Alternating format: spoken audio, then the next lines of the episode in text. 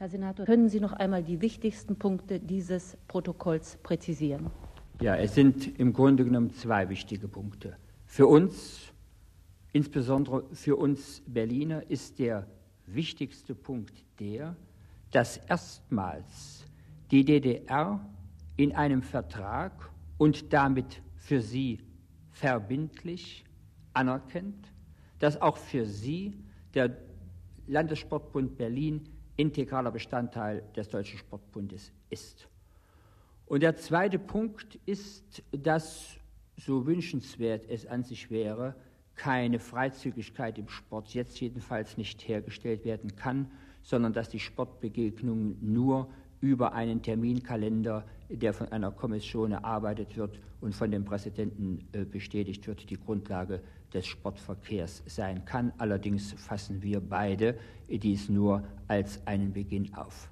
Aber was das Prinzip anbelangt, so hat das Prinzip der Zugehörigkeit des Westbühner Sports auch seinen Niederschlag gefunden in den Terminkalender für das Restjahr 1974, von den bislang vereinbarten 19 Begegnungen im Bereich des Deutschen Sportbundes werden vier, und das ist mehr als proportional, in West-Berlin stattfinden. Außerdem werden noch Berliner Sportler bzw. Berliner Mannschaften äh, teilnehmen an Veranstaltungen im Bereich des DTSB. Sind Sie mit diesem Ergebnis zufrieden? Ja, ich bin vom Grundsatz her mit diesem Ergebnis sehr zufrieden, zumal ich hoffe, ja, ich musste, möchte sogar sagen, ziemlich sicher bin, dass diese Vereinbarung eine Signalwirkung auf die osteuropäischen Staaten hat. Mit anderen Worten, ich bin sicher, dass nunmehr auch gegenüber diesen Staaten äh, die Isolierung des Berliner Sports aufgehoben ist. Herr Senator, es gab jetzt vor der Unterzeichnung plötzlich unvorhergesehene Schwierigkeiten. Lagen sie im sportlichen oder im politischen Bereich?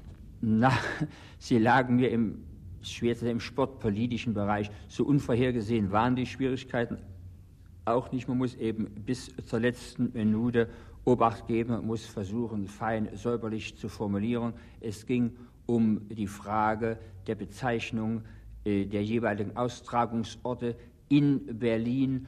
Und dann haben wir uns doch schließlich mit unserem, wie ich meine, vernünftigen Standpunkt durchgesetzt, auf staatsrechtliche Bezeichnungen zu verzichten und stattdessen reine Lokalbezeichnungen zu wählen. Herr Senator, hat man einen, äh, eine gewisse Schwerpunktbildung gemacht? Sind also bestimmte Sportarten mehr im Mittelpunkt bei diesen äh, geplanten Begegnungen? Ich würde es anders sagen. Es sind nicht, konnten nicht schon aus zeitlichen und organisatorisch-technischen Gründen nicht alle Sportarten in den Terminkalender aufgenommen werden. Aber wir haben vereinbart, dass über den heute abgeschlossenen Terminkalender hinaus die Kommission noch einmal im Juni zusammentritt, um zu versuchen, noch zusätzliche Termine für die Sportarten Volleyball, Fußball, Bob- und Schlittensport und auch Kunstturnen herbeizuführen.